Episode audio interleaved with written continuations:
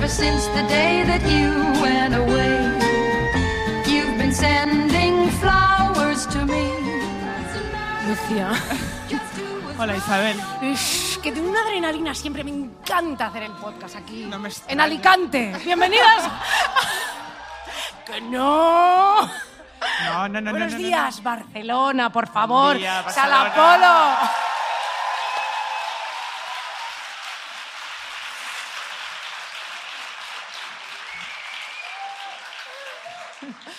Qué bonito, qué maravilla. ¿Quieres enseñar tu sujetador? Eh, no, me viene mal ahora. Ahora mismo me viene un poco mal. Sí, ahora luego, sí. luego me... luego- Bueno, Lucinda, buenos días. Tenemos que promocionar algo de, antes de empezar. Bueno, ¿Ah, por sí? supuesto, estamos en Primavera Sound. Eso es. Exclusiva de Spotify. Oh, yeah. Eh, ¿Hay algo más? Ideal Eh, total, no, no, no, Ah, bueno, y, eso. a- y al terminar el show, vendemos bragas de Necesito una ilusión fuera. Ir a, Claro. ir a comprar las bragas, porque... Son preciosas. Eh, Hombre, y tenemos que ir este verano a Menorca, cariño. Claro. Comprar las bragas, venga. Y Acapulco, hay que Acapulco pagar. y todo. Acapulco. Bueno, a ver, hija mía. ¿De qué vamos a hablar hoy, Isabel? Pues mira, hoy vamos a hablar de la culpa. Ah.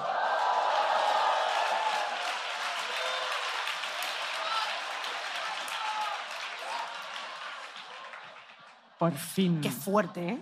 Qué temazo. La culpa. Tengo que decir una cosa, yo no sé si os pasa a vosotras, que yo verdad cuando tengo culpa por algo que he hecho, he dicho, y luego pido perdón, a los cinco minutos vuelvo a hacer o decir exactamente lo mismo y vuelvo a pedir perdón y luego... Porque llega una edad que crees que tú tienes razón en todo y los demás están equivocados. Claro, y entonces mientes y dices que. Y pides, Pides perdón, por- pero por- tal- porque sí. Exacto. Pues mira, Bueno. eh, a mí no me pasa eso. Ya, bueno, pues, a mí sí. ¿Dónde está nuestra cerveza? Aquí abajo. Ah. Pues venga, la tienes ahí. Vale. Salud. Hombre, sí, aquí todos podemos ya beber y todo, qué maravilla. Bueno, Lucinda, hija mía, Bueno. empiezas tú para Hoy que luego digas.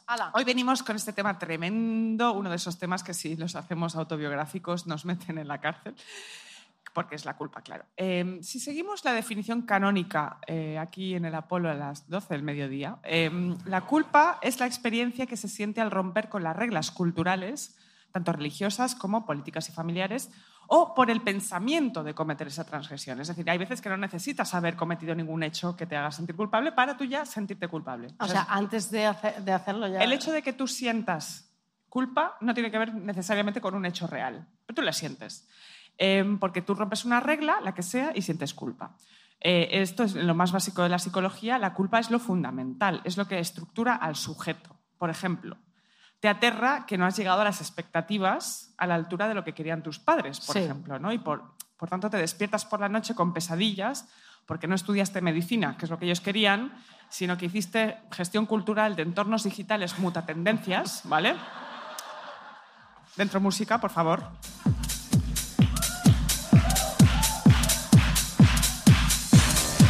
El mundo sabe que eso no sirve para nada, incluso tú, pero claro, si recuerdas quién eras tú en la primera década de los 2000, cuando te ponías purpurina en la cara, plumas en el pelo y te ibas de rave tres días a la Florida,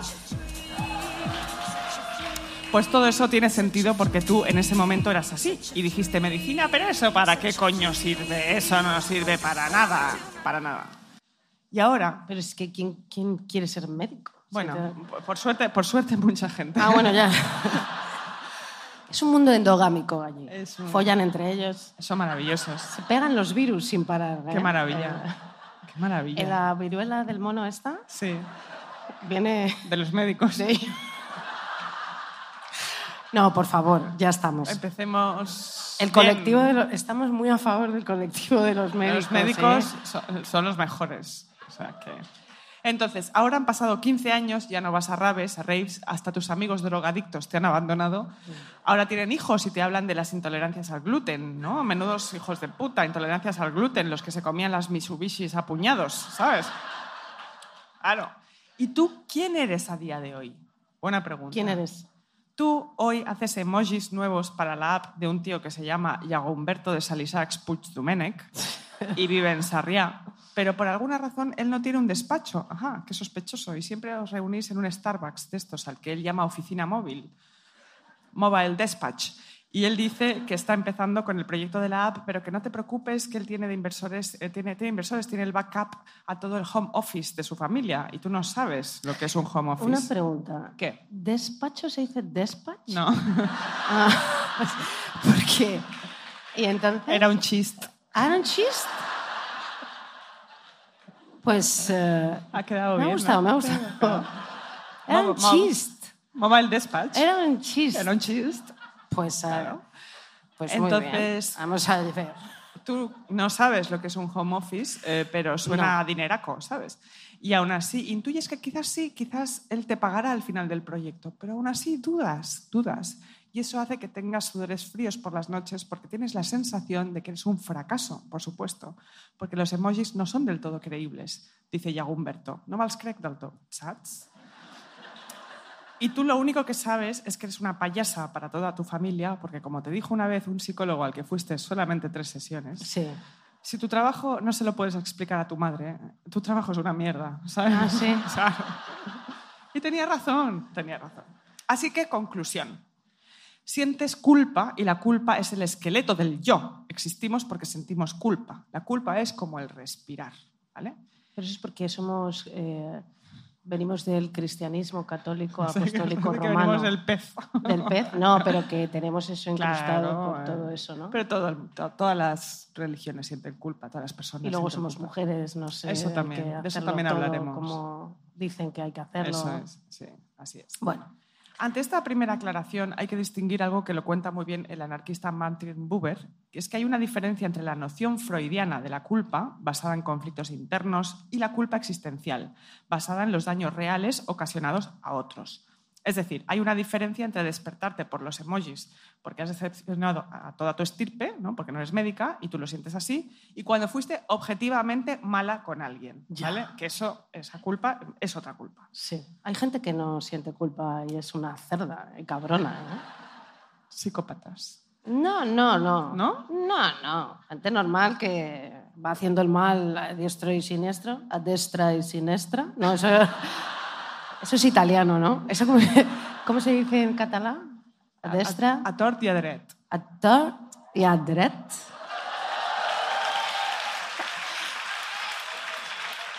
Es tan fácil contentaros, Dios mío. Es que es increíble, ¿eh? Bueno, a ver, sí. Es sencillo. Pues yo creo esto de Martin Buber lo tomo un poco con Sí. pinzas, porque aunque objetivamente es verdad, tu cuerpo y tu mente no lo saben. Mm. Tú y yo eh, lo hemos hablado mucho. Tu cabeza y mi cabeza insomnes a las 5 de la mañana no es capaz de calmarse. Esta diferencia objetiva no la acabas de pillar, ¿no? Es decir, a las 5.34 de la mañana no, es no eres capaz de decir, tranquila, esto es una proyección mental. No, no, no. No. O sea, culpa. Entonces yo hoy me voy a centrar en los tipos de culpa que siento yo, Sí. sean realistas o no, mis situaciones de culpa. Tus ¿vale? situaciones. Sí. Primero, por supuesto está la culpa de cuando has sido una malísima persona, como Sí. estábamos diciendo. El grueso de la, po- de la gente no somos psicópatas narcisistas destructivos, pero incluso por muy ensi- ensimismada que estés, sabes cuando te has comportado mal. Sí, Lo sabes, sí. lo sabes. Con amigos, parejas, exparejas, amores, compañeros de trabajo, tus mayores. Hay una serie de situaciones horribles que no puedes olvidar porque sencillamente te comportaste como el culo. Sí, sí, sí, sí, sí, sí. Y hay una en concreto que recuerdo que ocurrió en el verano de 2015, en el que yo me porté mal con una amiga, fui cruel y despiadada, le ¿Tú? hablé muy mal, muy mal, sí, sí, ¿Ah, fatal. sí? Sí, sí, sí. ¿Quién no, lo no diría? eras tú, sí. Em, ¿Haces chist? ¿eh? que, que con los buenos chistes que haces, ¿cómo puedes- ¿Cómo puede ser así? Fue, fue- fue Fuiste una mala persona de repente. horrorosa, me porté muy mal. La gente eso lo espera de mí, pero no de ti. Pues sí, Y yo soy muy buena, ¿eh? es buenísima persona, buenísima persona. Hombre, a ver, Hombre, a ver. por supuesto. Sí. Me arrepentí al momento, le pedí perdón y ella me perdonó casi inmediatamente. Y aún así, aún perdura en mi mente como algo espantoso. Claro. porque lo hice muy mal. Sí. Aparece ante mí ese recuerdo como un espejo tenebroso de quién soy yo realmente. Yo intento reprimirlo, ¿no? que es lo Sí. que una hace, y mirar para otro lado, y lo único que hago es generar más malestar, porque mi amiga, María, que sé que nos escuchas, no es un nombre real, eh, fui imbécil y tú eres mucho mejor que yo, tú eres fantástica, menos mal. Ella me perdonó, pero aún así yo sufro. Tú no sufras. Cuando decimos que los nombres no son reales, son reales. Este no es real. Sí, sí, es súper real. O Todo, todo es de verdad. Fernando es Fernando. O sea, es que no, no es una... o sea, No hay sí, más. Cariño. No hay más que decir. Sigue, sigue, perdona. María existe, bien. Por vamos. supuesto. Porque esa es la cosa. El perdón es algo que cuando sientes culpa buscas como algo redentor, lo que tú decías, Sí. cristianismo, algo que te aplaque. Al fin y al cabo vivimos en una sociedad católica. Y esa es la ecuación, ¿no? Si la persona a la que has dañado, piensas tú, te perdona, existe el concepto de reparación. Claro. ¿no? Es decir, existe la capacidad de compensar por el, por el dolor causado. Claro, el- reconciliación, perdón. Luego esto yo hablaré después. Las feministas sabemos que la reparación no existe. No, no. Solo existe la venganza. Sí, sí. Nada es jamás reparado, nada queda exactamente igual que como estaba. Tú buscas el perdón como el agua en un desierto, pero María no me perdonará. María dentro de cinco años me soltará una hostia mental que ya la estoy esperando, porque ojo por ojo, diente por diente, culpa por culpa, las dos volveremos a dormir tranquilas, porque ya me la habrá devuelto, Sí. y yo tendré un traumita nuevo. Sí, ¿sabes? sí. Y ya está, está todo bien, es lo Está que toca. todo bien. Es lo que toca. María es imbécil, también te lo digo. ¿eh? Un poco. Que yo la conozco, me cae fatal. Se lo merecía. sincer- Aquí gente se merece el mal.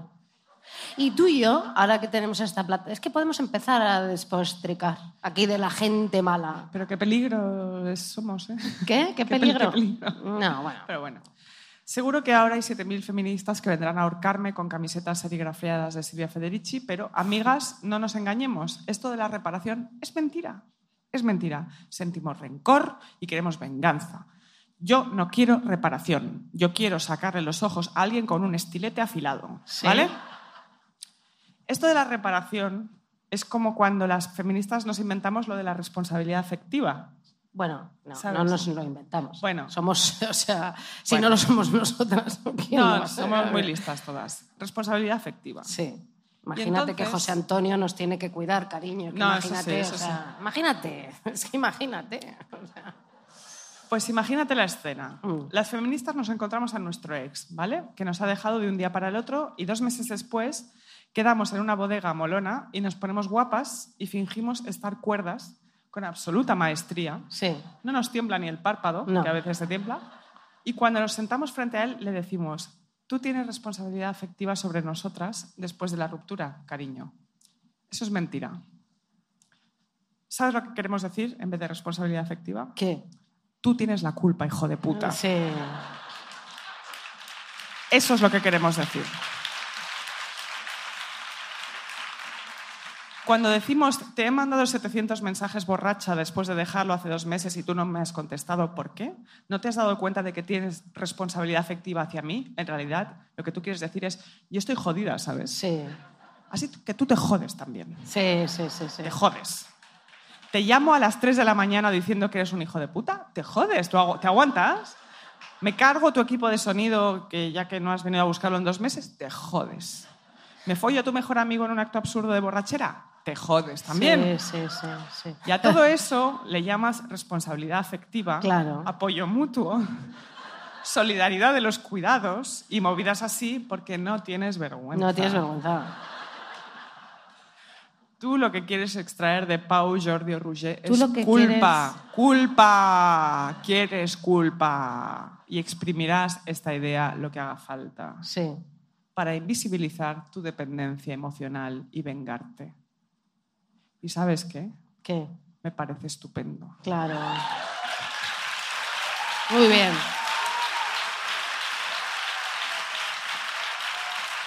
Porque todo eso que has hecho construyendo esa idea de la responsabilidad afectiva ha valido la pena dentro y canción.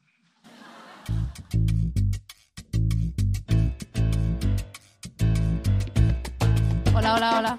Es una canción muy fuerte, ¿eh? Atención. Muy fuerte. Mirándote a los ojos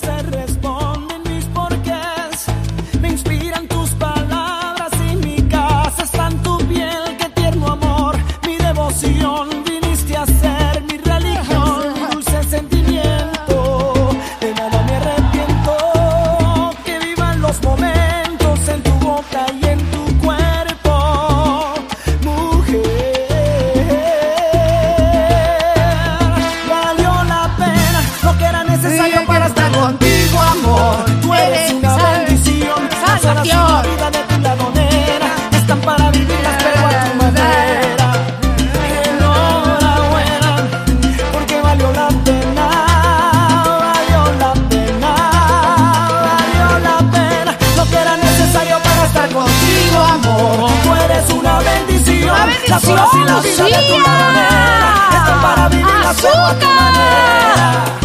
Enhorabuena, porque valió la pena, valió la pena. Te veo y me convenzo que tenías que llegar después de la tormenta que en tu pecho puedo anclar y ser más yo de nuevo yo y por bandera de ilusión Te la sabes.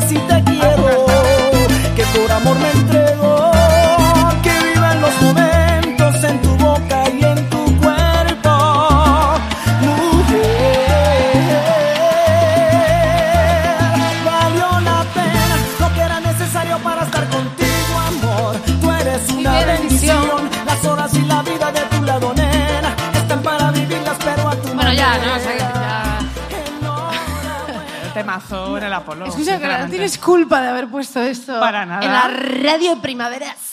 Me encanta poder ponerlo aquí. Ya, es que no te No pega nada, No. Pero si esto es genial. Tienes- ¿Ves? Es genial. Temazo, segunda fila, chica inteligente y con buen gusto, temazo. A mí me Claro parece sí. una vergüenza internacional. O sea, es que, o sea, vamos a ver. Que la ira de Marc Anthony recaiga sobre Bueno. ti. Bueno, vamos a ver. Vamos allá. Os voy a contar una parábola que está en la Biblia, ¿no? Por favor. Lu- Lucía, Sí. ¿dónde estoy? A ver, espérate. Aquí. Bueno, vamos a ver. Amigas, yo creo en la reencarnación ¿eh? y os voy a contar una historia de una antigua vida mía. Yo me llamaba Margaret y mi marido Steve. Era 1964 y vivíamos en Yellow Springs, una ciudad monísima de Ohio. ¿De acuerdo? Ohio. Ok, ya, Bien. Yo miraba las noticias y empezaba a despertar gracias a los movimientos de los derechos civiles, el feminismo, etc. Yo era ama de casa, por supuesto. Mis padres Gregory y Diane me habían educado para ser una buena madre y esposa americana. Iba a misa, eh, cocinaba excelentes tartas de manzana, American pies. No tarte tatin, que eso es en France. American pies.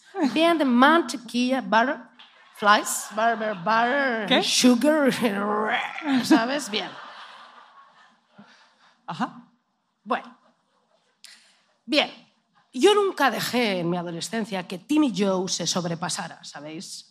Ni Timmy Joe, ni Larry, ni ¿Qué? ¿Brownie? George. ¿Eh? Brownie no. De- ya. Pero sí dejé que Steve se sobrepasara porque una noche yo estaba bien cachonda en el descapotable de su padre. Estaba tan cachonda que tuve un squirting involuntario. Y ya le dije a Steve que me la metiera hasta la garganta por todos los edificios de mi cara, de coño, la nariz, toda la boca, el ojo, todo, porque estaba yo ya que llevaba desde 1950 raspándome por las calles de During de Ohio. Y Steve me atravesó con su polla lápiz, también te lo tengo que decir. Pero it doesn't matter porque yo sentí por fin pleasure. ¿Me entiendes? Comprendo, comprendo. ¡Uy, qué gusto allí en el este, ¿no? Entonces, bueno, y ya entonces ya Steve tal, me quedé preñada, por supuesto, a la primera, porque tengo suerte, ¿no? y nos tuvimos que casar. Steve y yo, pues nos casamos. Bien, bueno. Pasaron los años y yo tenía muchísimos problemas en mi matrimonio, ¿no? Me sentía invisible, mal, bien. Steve no me deseaba, así que me tenía que contentar de vez en cuando con la batidora en casa.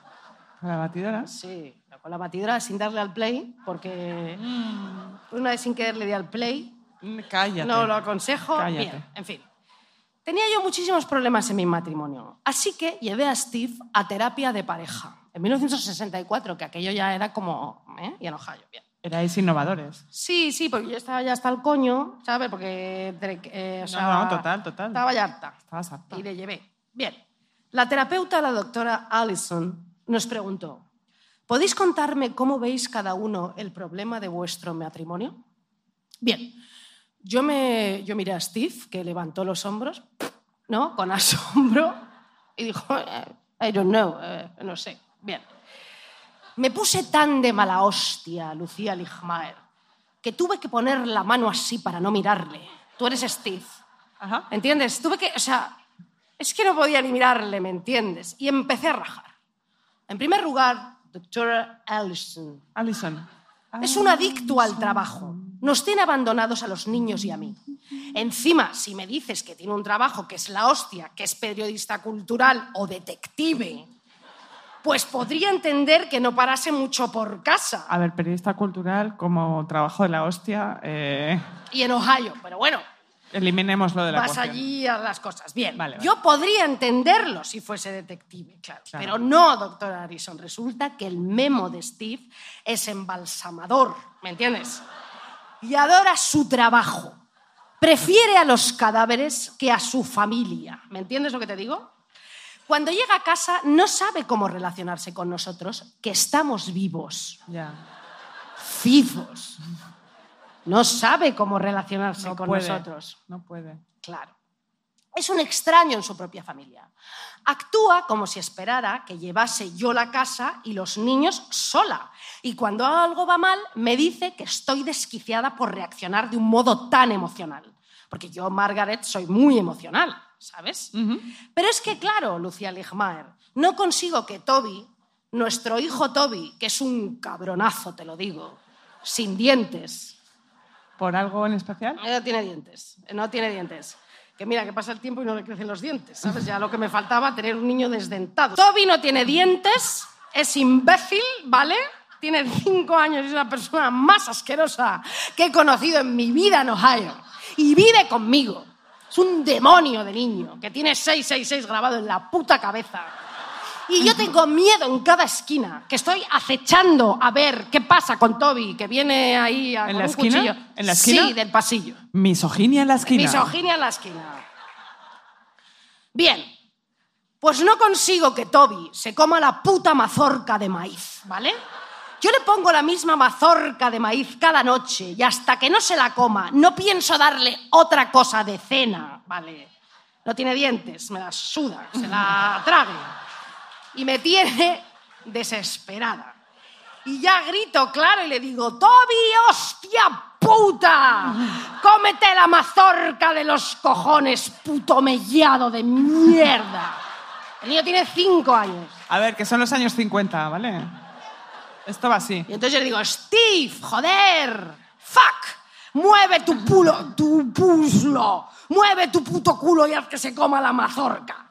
Y él sigue ahí mirando el béisbol sin moverse y solo grita, Toby, Toby, cómete el-". Y no termina ni la frase porque se la suda, ¿vale?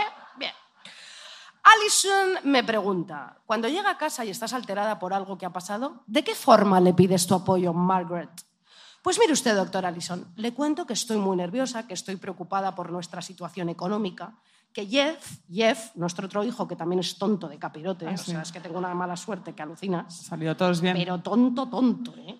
O sea, la- está todo el día con la boca abierta, los ojos como muy abiertos. Jeff, Jeff, juega la pelota.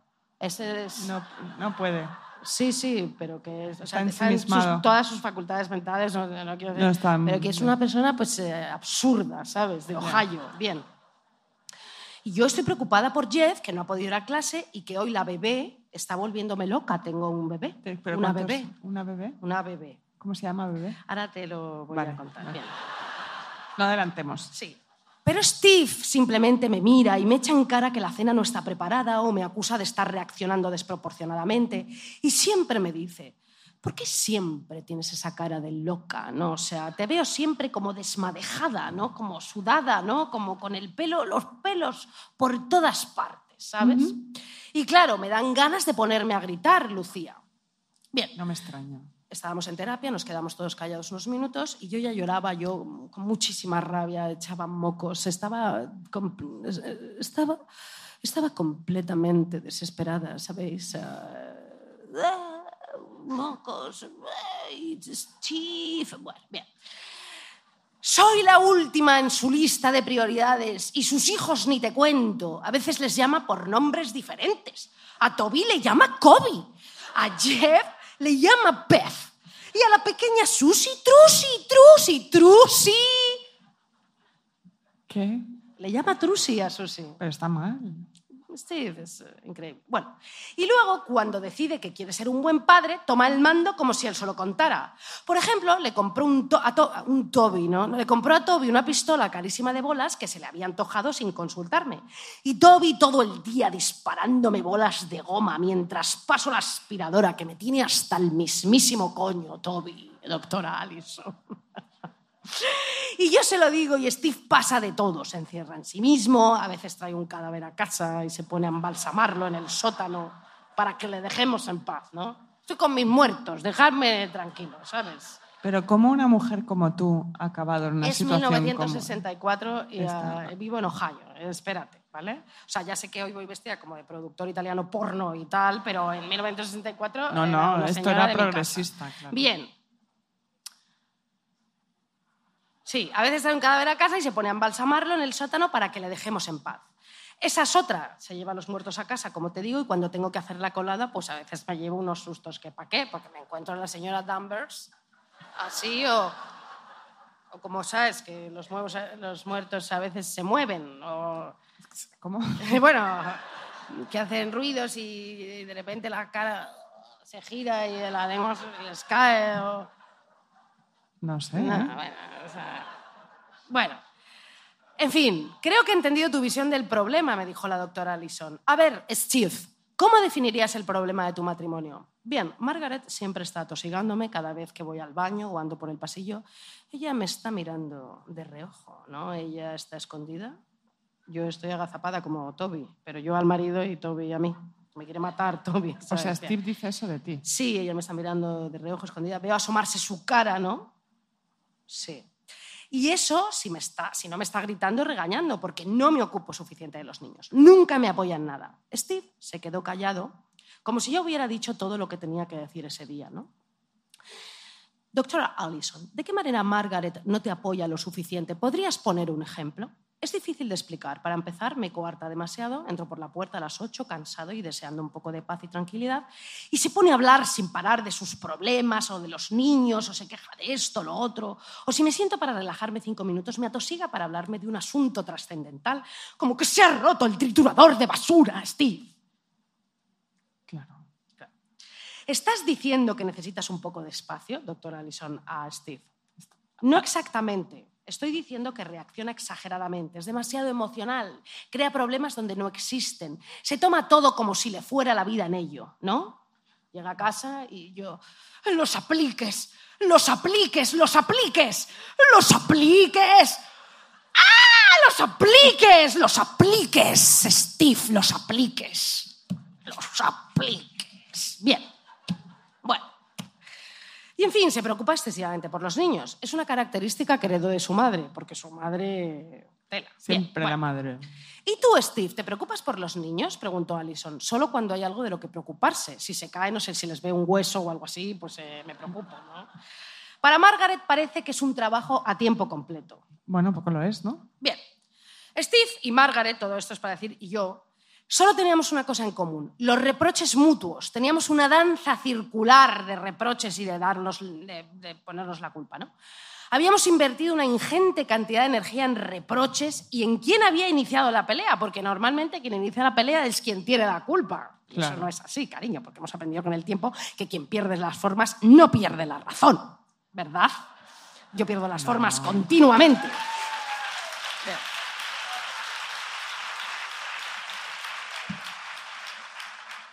Bien, la búsqueda del culpable de la discusión es una dinámica habitual en las parejas y no hay fin, no hay fin, solo se busca el culpable. La conducta de un miembro de la pareja, de la pareja, sí, Porque tú en los años 60 ya eras inclusive. claro, la conducta de un miembro de la pareja mantiene y origina la del otro. Claro que ¿vale? sí.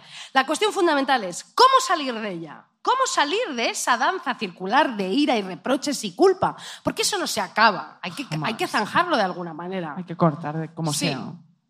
Bien, lo que ocurre es que no tenemos el poder de cambiar a alguien que no desea cambiar. Nosotras las feministas todo el rato intentamos cambiar al otro.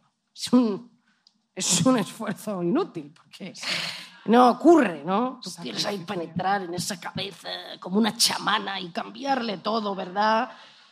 Y meterle ahí, rellenarle como un pavo de empatía, feminismo, cuidados Responsabilidad afectiva. responsabilidad afectiva y ahí no entra Nada. nada. Hueco.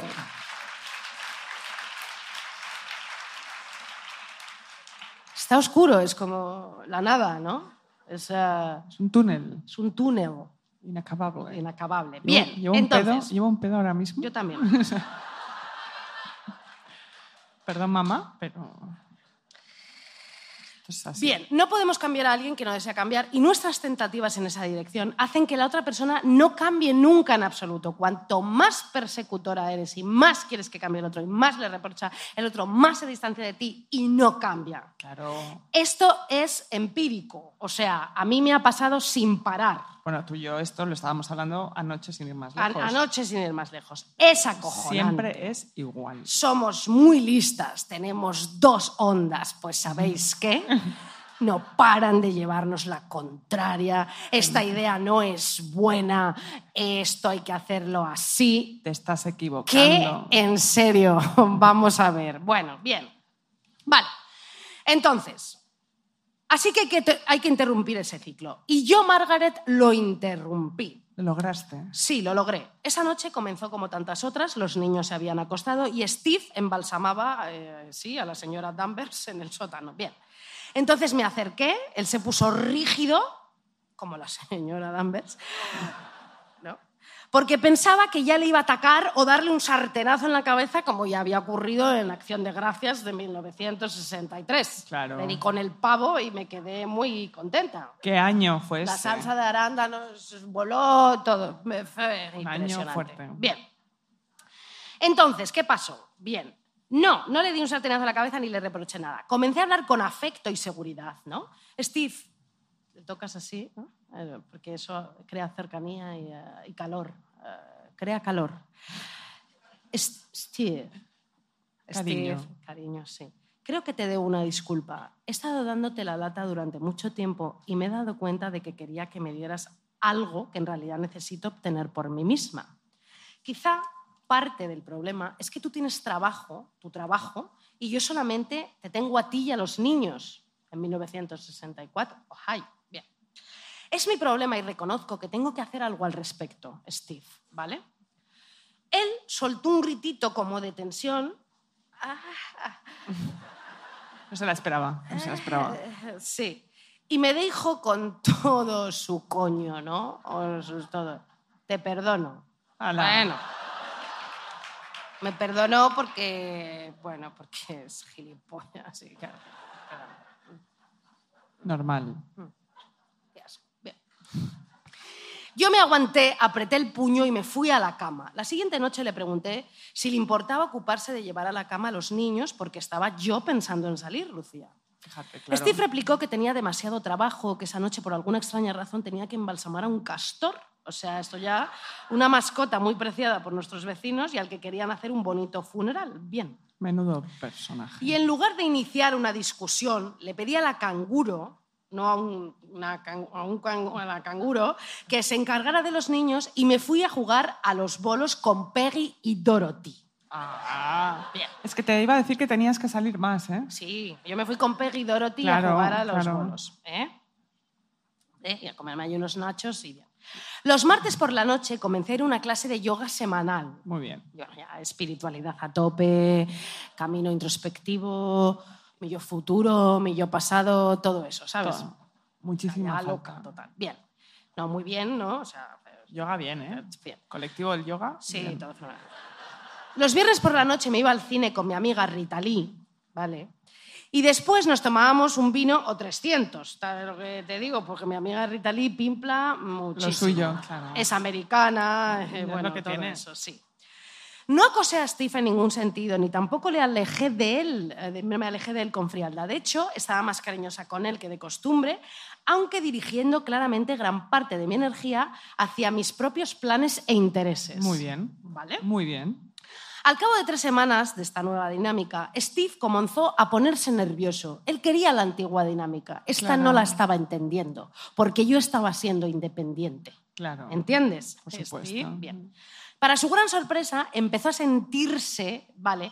Incómodo cuando empecé a ir por libre. Primero intentó provocar una pelea tratando de controlar lo que yo podía hacer o dejar de hacer por las noches. Menudo pieza.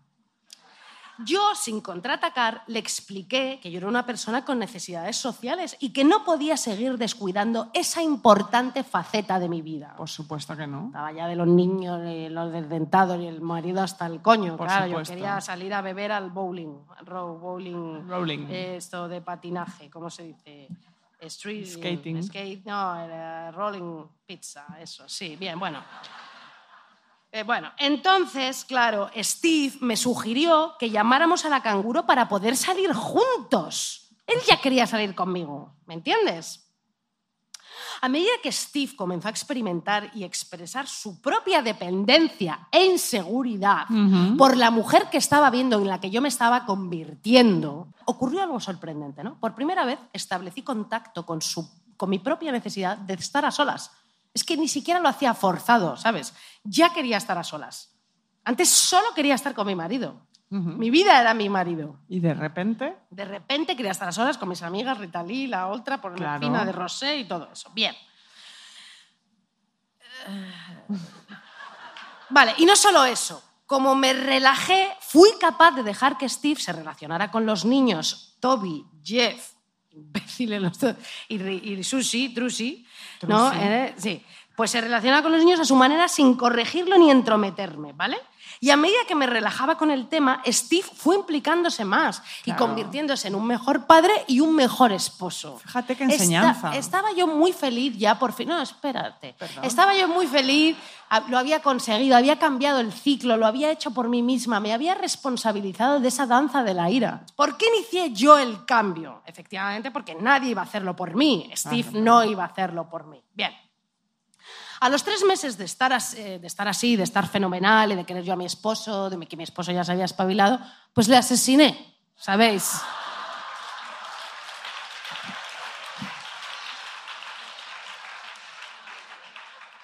Me lo cargué, sí. Es que yo me lo cargué.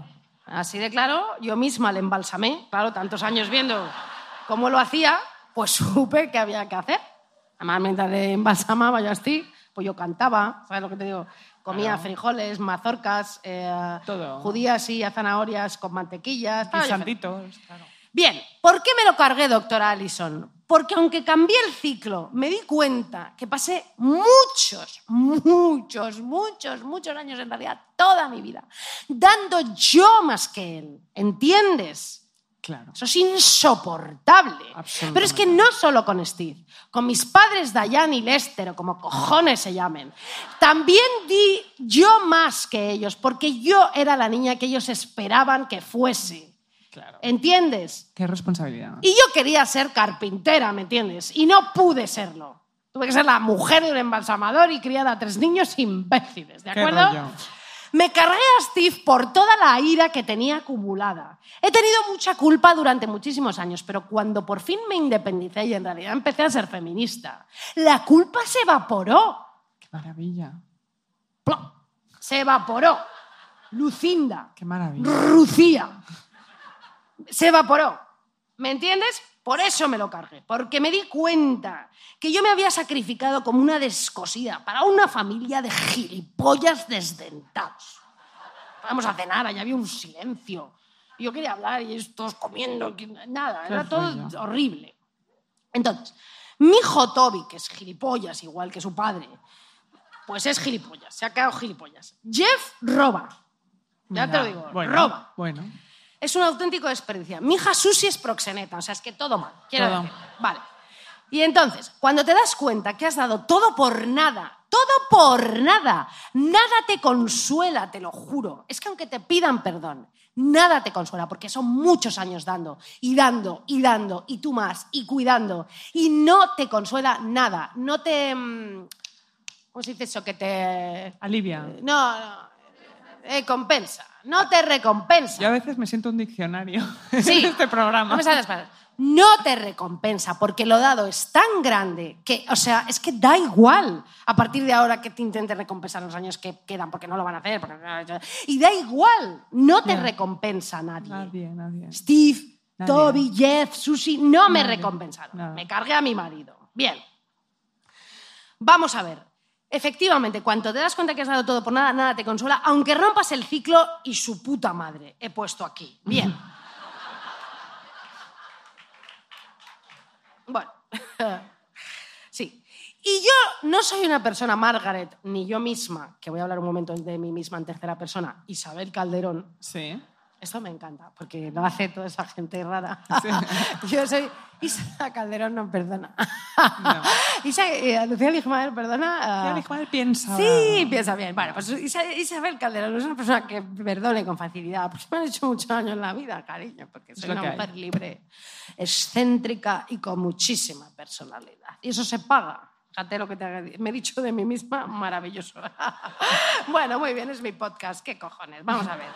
En fin, claro, no, es que, es que si yo no me lo digo, eh, claro que sí.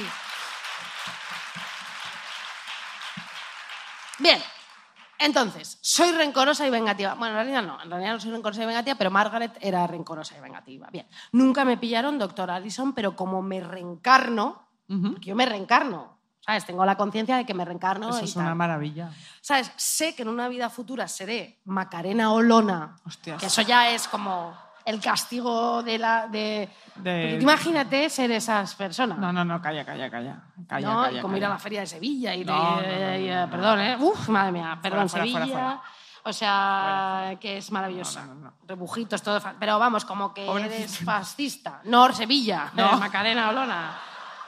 Aunque en Sevilla hay muchos fascistas, ¿no? O Por sea, favor, Isabel, es que te lo como- pido, No, sea- no, no, o sea, no, no, eh, no, no, no, no, no, no. Te lo pido, por No, favor. Sevilla es maravillosa. Por favor, Una vez dije. Shosho y ya me han echado la bronca.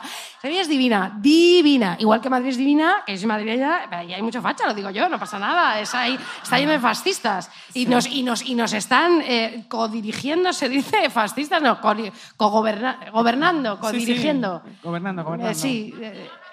Eso sí. es Barcelona verdad, mola más. bueno, hombre, Ada sea, Colau es nuestra amiga y la queremos. En Madrid. Mónica García es, es nuestra amiga. Rita Maestre. Vamos ¿Vas a hacer lista de amigas? No, pero que, que es, eh, en Madrid ahora está el tomavistas. ¿Qué? No, no, pero que. O sea, que digo que en Sevilla. eh, o sea, No puede ser. la esto. hija del rey. No No, puede ser la esto. hija de. Esto no está pasando. ¿verdad? No, la hija de, de- de- ¿Está la. pasando? ¿Es La sueño? nieta. Esa. Victoria. Que es ahora. ¿Quieres que nos metan en la cárcel No, hoy? que es influencer. Porque yo no tengo ganas. No, pero o sea, escúchame, si no estoy diciendo nada malo, solo estoy, No apetece hoy estoy a la hablando de la actualidad. Ella, ella es Baltonic, influencer. todo esto no te...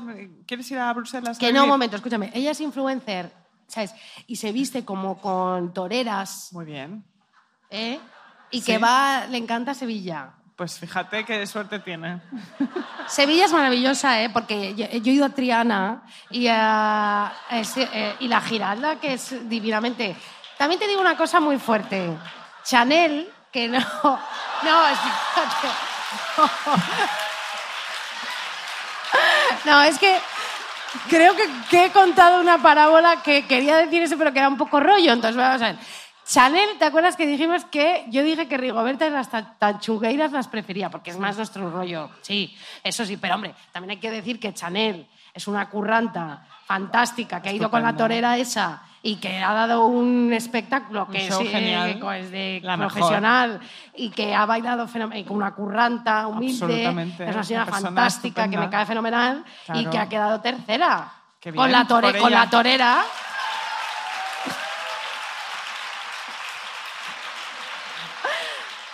A tope con el colectivo sí, de las toreras. Chanel, o sea. eh, te, te felicito muchísimo desde aquí porque es que hicimos... eh, eh, Hicimos esa cosa fea de que preferíamos a las otras. Bueno, yo no abrí la boca. Porque, Bueno, tú no viste la broca. Porque no, me, me la su- lo dije, me da igual Eurovisión, me da igual, no es un tema de... de superioridad moral. de es que no, es que no, no- me da igual. O sea, me da Lucia, igual. no te puede dar igual lo que pasa en tu país. ¿Que no? Mírame. Porque ella ha ganado por nosotros. No sé, Vale, muy bien. Ella ha ganado por nosotros. Chanel es España. Ella se ha sacrificado, ha salido allí con toda la presión que tenía. Claro que sí. Y, Oye, oye, muy bien por ella. también te digo una cosa, el día de Eurovisión, Sí. bueno, me enrollo a pasar, estaba yo en París y, y mi novio, que es Cindy, eh, ya sabéis, eh, me llevó al concierto de los Lemonheads, o sea, que tienen como 70 años, ¿sabes? Que iban como con camisetas americanas de, de American Pie, como si tuvieran Ya, 20. ya, ya. Se han quedado ahí, ¿no? Y era, una era, era fuerte. Era fuerte. Y yo me lo tragué entero el concierto. Por amor. Pero tengo que decir que en secreto miraba un poco el teléfono a ver qué estaba pasando con Claro, Chanel. claro. Porque me interesaba un poco más que el concierto de los Lemonheads. No me extraña. No me extraña, cariño. Mira, como estamos en el Primavera Sound, Sí. ¿sabes?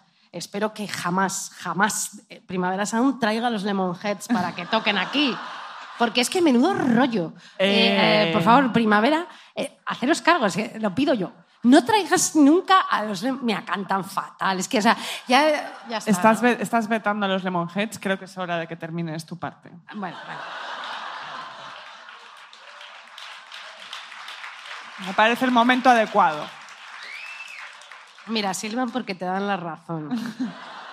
No, porque es que podemos, insisto, acabar en prisión. Entonces. Pero sí solo hemos dicho que Victoria Federica usa toreras y que Sevilla Ya, pero yo está ya- genial. pero yo- Tengo muchísimos amigos sevillanos, ¿eh? O sea, eh, te lo digo en serio, ¿eh? Pero nos conocemos tú y yo muy bien y yo veo dónde va tu cabeza. Te veo, te veo. Ve- veo el peligro. Lo Que no, no, no, intuyo, pero ¿cómo, intuyo. pero ¿cómo que peligro? Pero si, Lo sé, si lo yo soy sé. una persona Hazme inclusiva. caso, hazme caso. eh, es que es, Es es intuición. Soy como que, te- que todo el que me Sé parece todo está- muy bien. Sé es dónde que- estás yendo. Sí. Y quiero frenar antes del precipicio. Lo sé, lo sé. Bueno, ¿Sabéis? Porque en Apolo decís que siga, que siga, pero luego nosotras tenemos que vivir con la responsabilidad. no he dicho absolutamente nada. Claro que no, pero te conozco. Bueno, vale, de acuerdo. Entonces, Macarena. Pero eso lo puedo decir. Que Pues se decir me- lo que tú quieras, Se lo que tú quieras. en una señora. No seré que yo es- la censora es- de lo que es, digas. es, eh, esto como el chiste. Es fach. Es fach, es fach. Es fach. Ella es fach. Ella es fach total. Es fach. Eso es así. Eso es así. Es fach. Y ser fach es que es terrorífico. Este eh, podcast es anti-fach. Antifach. Es que sobre todo, claro. ¿no?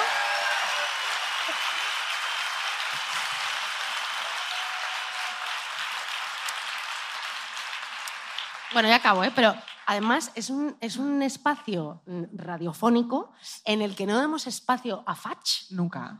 Porque hay sitios que dan espacio a fach que luego dicen que son anti-fach. Y no es verdad. Y no es verdad. Pero Este no. sí es verdad.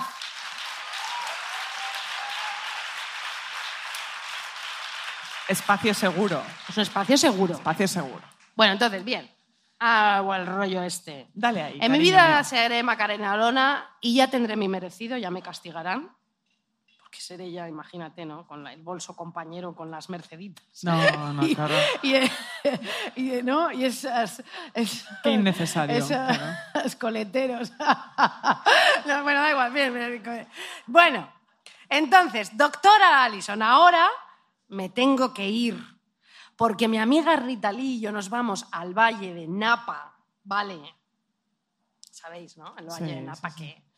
A beber vino hasta tener la cara rosa, inflada, ¿vale? No estamos haciendo apología del alcohol, ¿eh? pero beber está bien, porque, porque te desinhibe y, y, y, eh, y no eres tú un, tiempo. Y, ah, y, quiero, quiero otra cerveza, porque es pronto, es la hora del vermut. ¿Qué, qué tal si seguimos? Eh, Seguimos, sí. Es que, claro, no tiene sentido. Digo, claro, beber vino hasta tener la cara rosa inflada y ya nunca más sentirnos culpables. ¡Viva!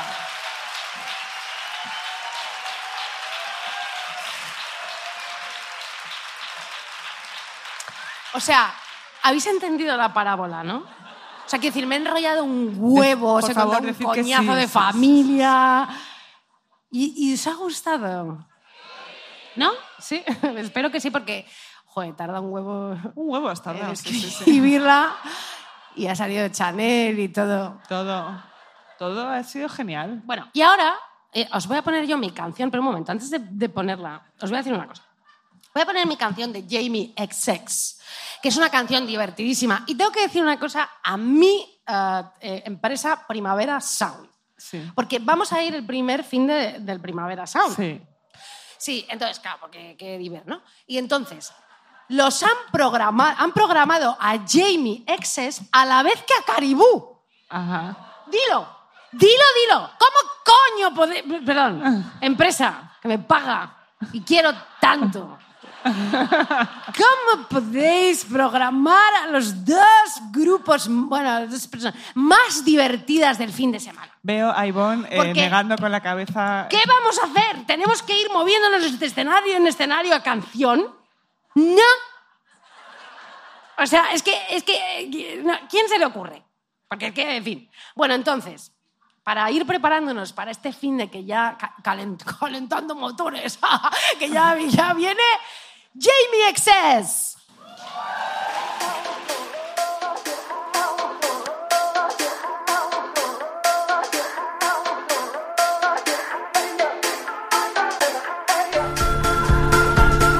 Bueno, o sea, qué, o sea, qué desfase. Esta ¿eh? es la que me estabas cantando antes de subir, Antes, ¿verdad? o sea, esto, pero no es la mejor canción mejor. para bailar de, de, de, de, de- Del mundo, mundo. hoy. O sea, es que es lo más. Todo el rato estaba escuchando como si dijera, desnúdate, desnúdate. Puede ser, puede ser.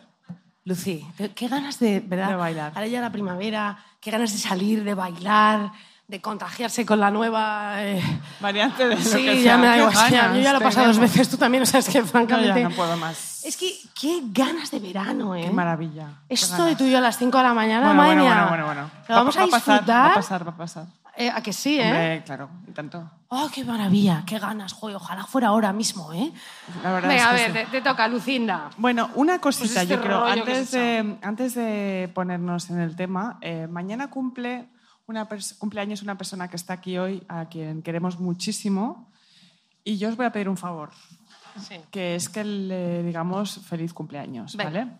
Se llama Campa. Sí. ¿Estás por ahí, Campa? Saluda. ¿Estás ahí? Campa. Sí. ¡Feliz cumpleaños, Entonces, querida! uno, dos, tres. ¡Feliz, ¡Feliz cumpleaños, Campa! Muchas gracias. Luego nos emborrachamos. La verdad que esto juntas. parece una plaza de pueblo, ¿eh? Pues mira, que como sí. de... Venga. El Apolo es nuestro pueblo y es el mejor, joder. Entonces, muchas gracias, de verdad. Sí, sí. Eh, No sé dónde... Así no tengo culpa. El otro gran motivo de culpa es no ser lo que se espera de ti. Claro. Los estudios, fíjate, después de Rita Lee, tengo que ponerme con los estudios, demuestran que las mujeres se sienten más culpables que los hombres, ¿vale? Y según la teoría de Strada Hollenbeck y Heatherton, que no me la he inventado, Se las he inventado. no. La culpa llega en muchos casos cuando alguien se siente responsable porque el otro esté mal. Es decir, Sí. aunque no sea culpa tuya que los demás sean infelices, Sí. la empatía Claro. te acerca a la culpa, ¿no? Esto lo sabemos.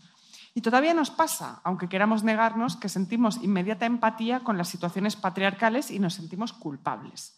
No importa lo que hayas leído de Sarah Ahmed o Virginie Despentes, Despont, no cumplir los estándares de feminidad genera, aún a día de hoy, mucha culpa. Claro. Por ejemplo, este es un caso clásico y, ¿por qué no?, también un poco autobiográfico. autobiográfico. Cuando te gusta mucho alguien, pero te das cuenta de que su vara de medir es absolutamente inalcanzable. Esto nos ha pasado a nosotras sin parar. Sí, sí. Y aún así tú te esfuerzas y sobre todo finges, ¿vale? Finges que te lavas el pelo cada dos días, que eres ecologista radical. Es- un, mo- un segundo. Yo me lavo el pelo todos los días. Bueno, tú eres especial, pero la gente no lo hace.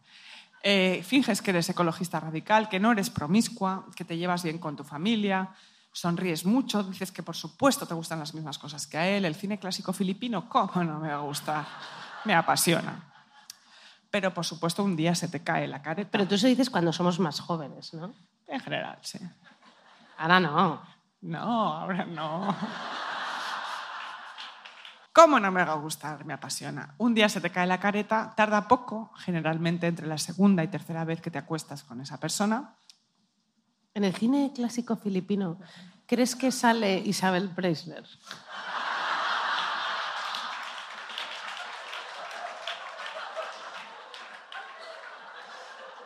Sí, en todas las películas sale.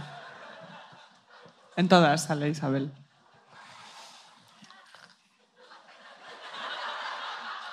Generalmente esto pasa entre la segunda y tercera vez que te acuestas con esa persona. Sí. Cuando ve tu casa o el estado de tus toallas de mano. Ya. A mí me ha pasado, por supuesto, eh, una vez no pude fingir más que era profesora de yoga, artista conceptual, y mira que me gustaba ese cabrón, pero vi su cara de decepción y me sentí mal, me sentí culpable, porque yo no era esa chica con unas estrellitas tatuadas en el homóplato cuyas toallas huelen a hierba limón, no era esa persona. Ya nunca me escribiría tesis apocalípticas de Instagram sobre la deforestación del Amazonas, él ya no iba a hacer eso por mí. Em, ya jamás quedaríamos a tomar vinos y a mirarnos a los ojos mientras flirteábamos haciendo como que no nos gustábamos, pero sí, que esta es una cosa muy de Barcelona, ¿eh? hay que decir. Lo de que hacer que no te gusta es... Joder, es insoportable. ¿Sí? O sea, o sea, Pero luego aquí la gente tiene novios todo el ya no rato. sé cómo pasa. Creo que es una cuestión de selección natural. Dices, bueno, este, ya está. No me habla, no importa. No me saluda, tampoco importa. Pero haces como que no te gustas. Pero eso todo lo muy hacemos difícil. un poco en todas partes, ¿no? Pero aquí más. Fíjate, lo saben. Lo sabéis. Sí. Bueno, pero miradlo por el lado bueno. Aquí no te puedes pasar el papiloma tan fácilmente, ¿no? De- No te de- creas, porque es una sociedad muy endogámica. Sí, pero en Madrid todo el mundo está, ¿sabes? En Barcelona también. ¿Eh? Aquí también. Aquí todo el mundo, todo el mundo que es aquí ha follado entre sí. Sí. Sí. Y aquí tienen más relaciones abiertas y eso que en No lo que sé, en creo que no, ¿eh? Sí. Ah, sí, perdón. Tenemos, una, tenemos una fuente científicamente contrastada. Eso de que no- sí. nos lo tenéis que enseñar, ¿eh? Porque yo lo he intentado y es- no sé hacerlo. Me da celos, sé, sin querer. Lo admito, Ya, ya. es que me muero de celos, o sea que me... Bueno, luego quedamos con la persona fuente y... y- Era un chico. Sí, sí, sí. Eso es muy definitorio.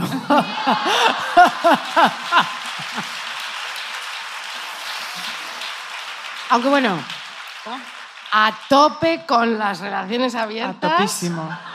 Súper a favor. La monogamia es el mal de Es- nuestra era. Escuchad una cosa, relaciones abiertas y Sevilla, Sí. No, pero ostras. quedaos con esto. No, es que si dices eso ya parece como que me he metido con Sevilla y todo eso. Ya, o sea, ya, ya, ya he quedado. ¿Quién ya ha dicho está. que te has metido con Sevilla? No, es que me parece. A ver, venga, sigue, sigue. En, en Sevilla habrá relaciones abiertas. Claro que sí. ¿Tú crees? Claro que sí. Hace mucho calor. En Idaho. Claro. En todas partes. En todas hay partes-. No, pero allí Pues- más, ¿eh? Ahora están asados. Bueno, mira, no sé, ya está. O sea, Bueno, perdonadme, ¿eh? Venga, pues esta sigue. persona que me gustaba y yo le decepcioné, por Sí. supuesto, ya, como decía, jamás haríamos como que no nos gustábamos, pero sí porque yo ya no le gustaba. Hice algo y le decepcioné. Ya no era perfecta a sus ojos. Yo ya no podía fingir que era buena, dócil, flaca, ya no colaba, ¿sabes? Tardé años en entender que la culpa no era mía, ni cómo andaba, ni cómo vestía. Y entonces pasé de la culpa a la indignación. ¿Qué coño te hacía pensar que yo era buena, dócil, pura o flaca?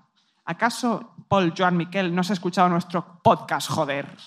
¿Estás loco? Por eso, amigas, liberémonos de una vez por todas de la decepción de aquel para el que jamás serás lo que él quería que fueras. Y tú jamás cumplirás esa expectativa. En realidad, tú no quieres esa- ser esa mujer que viste lino en verano y tiene una bici de hojalata. Crees que lo quieres, pero en realidad no lo quieres. Un momento. Tú crees que lo quieres. El lino, ¿tú crees, ¿tú crees que quieres el lino? No ¿Pero quieres qué- el lino. ¿Pero qué estás diciendo? A mí, o sea, Ellas mira, me entienden, ellas me entienden. es que- no, porque el lino... ¿Tú crees que quieres Ibiza, lino, blanco, Pero- vicio, jalata? ¿No quieres eso? ¿Claveles? No, Pero quieres ¿cómo eso. que no? Pero, pero claro que sí. No. pero- ¿Crees que eres esa persona? No eres esa persona. sí, sí, sí, esa, esa no, persona. es verdad. Sí, ajá. Yo uso lino. Y bicis. Tenemos un accidente de cerebro No, cardiovascular. es que, es que es verdad. Es que, que Lucinda, ¿Que no? es ¿Que no lo quieres? a veces te equivocas de lo que es una así No eh, chica top. No, chica top. No quieres ser chica top. Chica En fin, top. No importa, no pasa nada. En fin. Top. Top. Vamos allá. El tercer gran sentimiento de culpa para las mujeres es el provocado, por supuesto, por otras mujeres. Sí. La evidencia muestra que las mujeres son a menudo las principales responsables de hacer sentir mal a otras mujeres. Un estudio de la Universidad de Arizona, que, existe de verdad, Anda. descubrió que las mujeres suelen ser más malas entre sí que los hombres con las mujeres. Ojo, ojo aquí. Que esto no se convierta ahora en un argumento machista, no nos vamos a poner en plan imbécil de lo peor para las mujeres son las mujeres. No, no, no, no, no, no. Mentira. Callaos todos. Estos investigadores también encontraron la existencia de algo conocido como síndrome de la abeja reina. Claro. El fenómeno de que las mujeres poderosas son rechazadas desproporcionalmente más que otra- por otras mujeres que los hombres. Una razón detrás de esto es que se considera que las mujeres poderosas transgreden las expectativas de género. Sí. Y eso te lo puede decir cualquiera. Esto es así. Nosotras te lo podemos decir. Bueno, a ver, es que nos Ahora, odian sí. muchísima gente. O sea, y em, un montón de tíos que no nos daban trabajo y ahora nos lo dan. Y nos Pero- saludan. ¿Lo estáis petando? Sí, hijo Sí, de puta. sí. Y no, gracias. Sí. Y no, no gracias a ti, precisamente. No será por la oportunidad que tú nos diste. Machista. Ahora mismo, fuera del Apolo, hay un montón de gente que ha decidido no venir a vernos porque ya les caemos mal. Hombre, Que se jodan porque no quedaban entradas, ¿eh? también te lo digo. ¿sabes qué? Te digo una cosa. Te digo una- un momento una cosa. Por favor. Estoy muy interrumpidora. No pasa nada. ¿eh? No, es que el otro día vi Sálvame. No pasa nada. Bueno, estaba en el tren, estaba en- ayer en el tren. Entonces vi un momento Sálvame y entonces Jorge Javier dijo, bueno, es así, lo dijo, dijo que Serrat había dicho que la popularidad te dura como cinco años. Que él sacó Mediterráneo, que ya estamos hasta la nariz. La conocemos, La, la- la- la canción preferida de nuestros padres, mi madre. Bueno, dice que, claro, los cinco años, como que la gente ya estaba hasta las narices, ya es como que coñazo, ya tal, la de fenestra, y como que pasa el tiempo y la vuelven a reivindicar, pero que todo esto dura cinco años. Cinco años. Pero un Son hombre. ciclos. claro. Tú y yo, tú y yo ya, ya llevamos cinco años, pero con Sí. el podcast, ¿cuánto llevamos? ¿Dos años? ¿Tres, Tres, años? tres. Nos quedan dos. Y luego nos matan. Eh, luego es como qué pesadas se repiten, eh, ya están hablando de los mismos temas, Sí, qué sí. pesadas leen lo mismo. No, ya, pero verás, ya verás que sí. Luego ya, eh, ¿sabes? Empezarán a decirnos tal. Pero nos quedan dos. O sea, eh, aprovecha, disfru- disfru- disfruta. Vale. Disfruta, disfruta, Muy disfruta de este momento. Eh, que yo les cuento una parábola que ha sido Claro un sí. coñazo. Y No, aquí está. no, no, no. ha sido, muy, ha sido guay, ¿eh? Porque- pero que te queda poco. Queda poco, Queda sí, sí. poco, Lucy. Que que en serio, y nos perdonan eh, todo. Nos La perdonan. gafa, la ropa. Todo, todo. Pero en, en- en dos años Ya está. somos unas plastas impresionantes. Vendrán Perfecto. unas jóvenes divinas. A eso voy, escúchame. Eh, perdona. Eh, la gente te dice, me Perdóname. gustabas más, más, más. Miles me Davis. gustabas, me gustabais más cuando estabais en Abraxadors. ¿Ah, sí? ¿Por qué? ¿Por qué? A Isa y a mí nos escribe gente que dice, la verdad, esto es- pasa, ¿eh? Esto es verdad, sí. La verdad es que me, cae- me caes mal, pero no sé por qué. Sí, O sea, mensajes, ¿eh? sí, sí, sí. sí. Para empezar, planteate qué haces escribiendo a alguien que te cae mal a las 3 de la mañana de un miércoles. Yo no necesito esa información que tú me estás dando. Eso no es responsabilidad afectiva, cariño. No. La cosa es que ya me he dado cuenta, yo funciona así. A una tía que le va bien, inmediatamente le empieza a caer mal a todo el mundo. Es ¿Eso que, es así? o sea, en serio, es así. Es así. Ha dado en el clavo. En el clave. Point. Claro. Ya, Objective. Strike, match, todo. Situation. Dicen, ya no me gusta. No me gusta. Frunciendo la boquita y la nariz. "Mm, Ya me gusta. Unas zorras putas.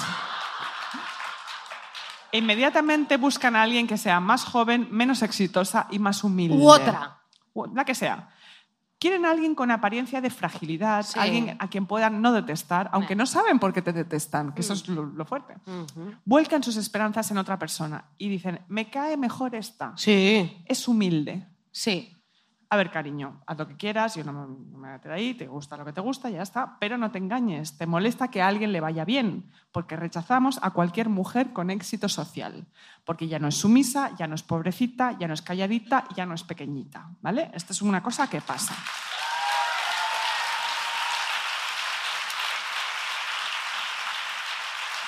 Luego también te digo una cosa.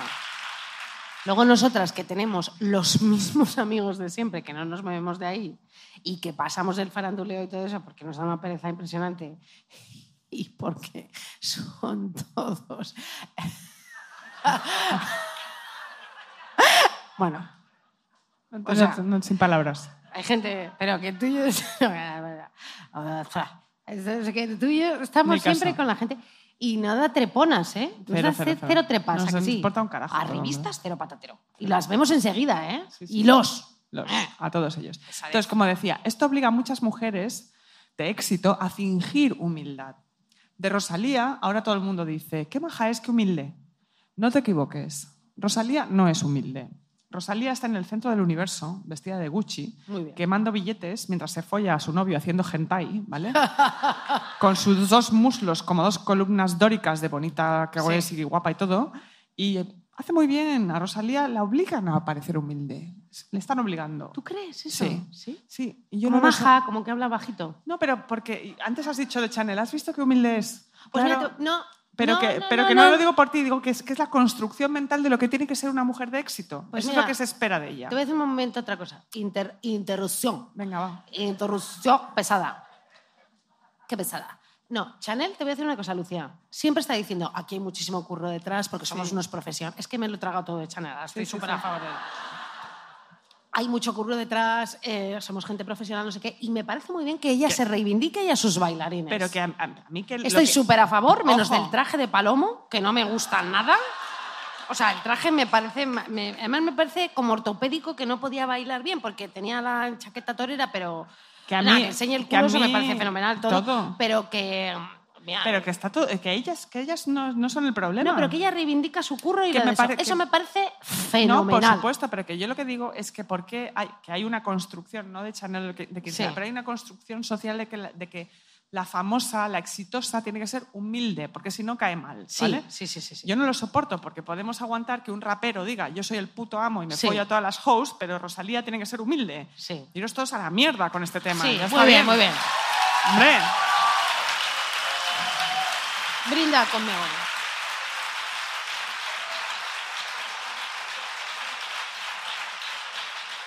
Y esto, ojo, lo hacemos todos, ¿vale? Inconscientemente o no. Y la gente dice, ya no me gusta Rosalía, estoy escuchando a una humilde trapera islandesa con 200 seguidores que grita menos. Anda, cállate. Sí. Está bien. No soportas que a alguien le vaya mínimamente bien, hay que hacer de perdedora todo el rato, la humildad es el nuevo indie y las mujeres estamos hasta el coño de sentirnos culpables porque nos vaya bien pidiendo perdón. O sea que basta de culpa, basta de culpa, basta de pedir perdón y vamos Un momento. a bailar.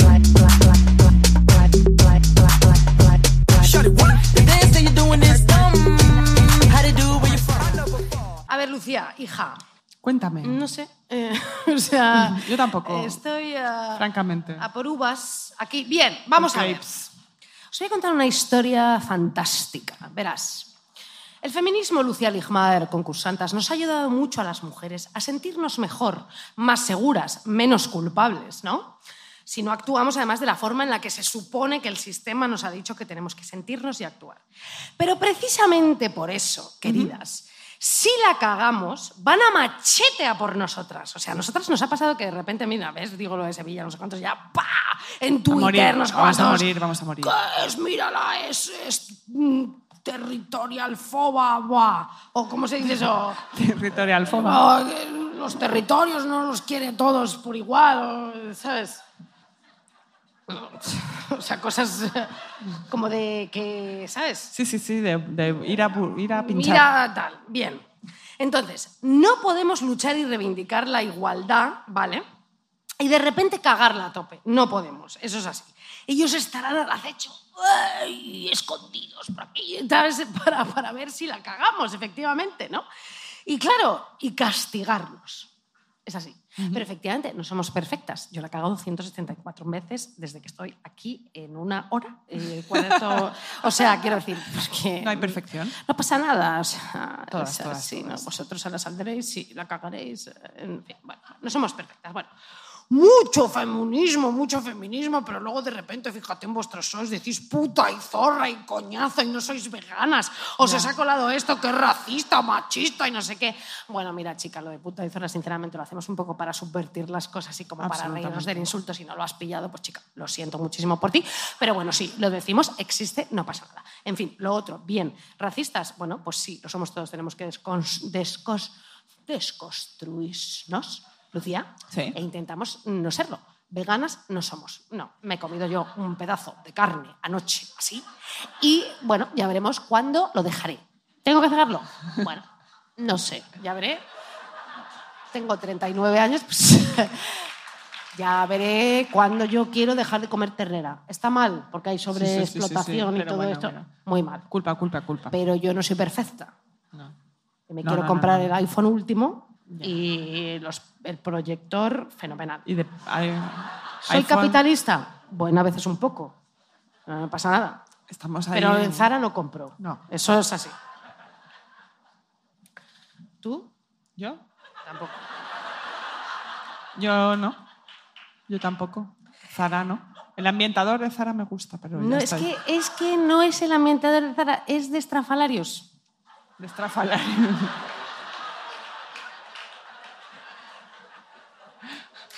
No es Zara el ambientador. ¿Cómo? Eso lo pusiste en tu libro y quería decírtelo ahora. Hay ambientador. Nunca te lo he dicho, pero te lo digo en directo. El mejor libro del año, no, Cauterio. no, no. O sea, Cuarta edición, cariño. Cuarta edición. Pero os gusta la indie que te vende tres libros, ¿verdad? Cuarta edición. Pero el. El, ah, Ambientador. el ambientador es el de estrafalarios. Stradivarius, quieres decir. No, pero es que no estoy diciendo la marca. Ah, joder. Pero has dicho, has dicho Zara. Ya, pues quería decir Tara. Sara. Yo no compro en Sara y el, eh, el este es estrafalarios. Oma, om, om, Truti. Que huele fatal.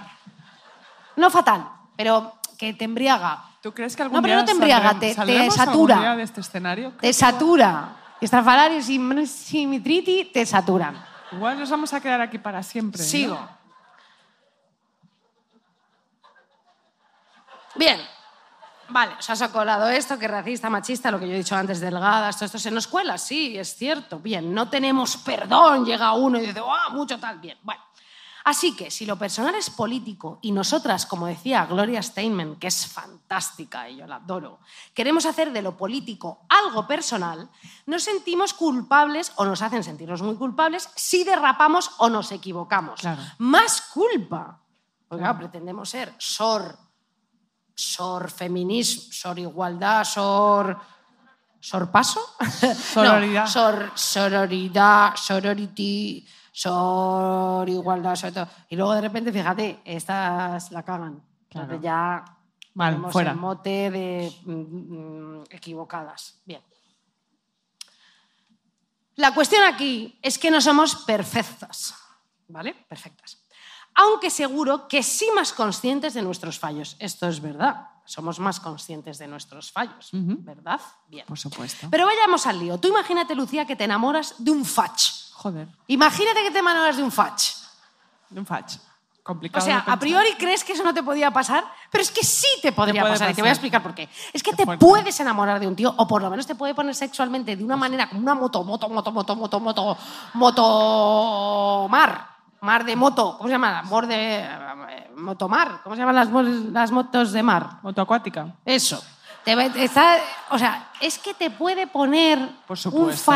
Que ni te cuento. Ya, ya, ya. Y tirártelo tantas veces que al final te enamoras, porque No eso es así. Ya te, lo tiras tres veces, ya te enamoras. eh, Dejémonos de tonterías. De Enamoramiento no, poscoital. Te enamoras un poco porque pasa. ya estás sola, eh, Ya huele eh, bien, piel, todo el eh, rato. ya estás ahí que flipas. Y dices, derechos humanos no importa, ¿qué más da?